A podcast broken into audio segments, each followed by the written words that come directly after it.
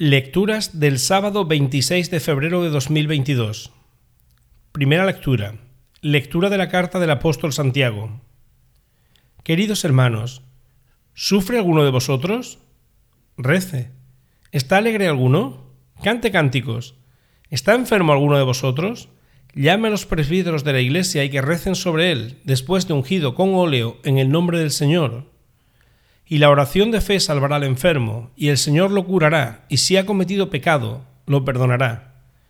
Así pues, confesaos los pecados unos a otros, y rezad unos por otros, para que os curéis. Mucho puede hacer la oración del justo.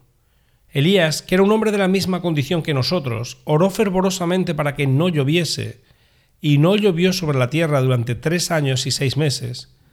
Luego volvió a orar, y el cielo derramó lluvia y la tierra produjo sus frutos. Hermanos míos, si alguno de vosotros se desvía de la verdad y otro lo encamina, sabed que uno que convierte al pecador de su extravío se salvará de la muerte y sepultará un sinfín de pecados. Palabra de Dios. Salmo responsorial. Suba mi oración como incienso en tu presencia, Señor. Suba mi oración como incienso en tu presencia, Señor. Señor, te estoy llamando. Ven deprisa, escucha mi voz cuando te llamo.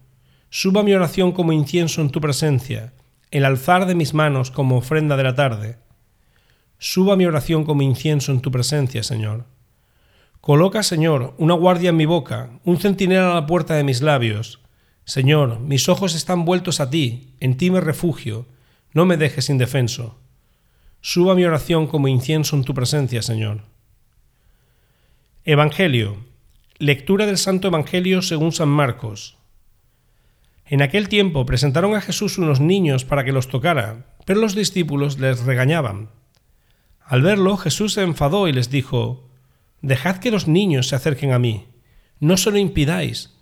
De los que son como ellos es el reino de Dios.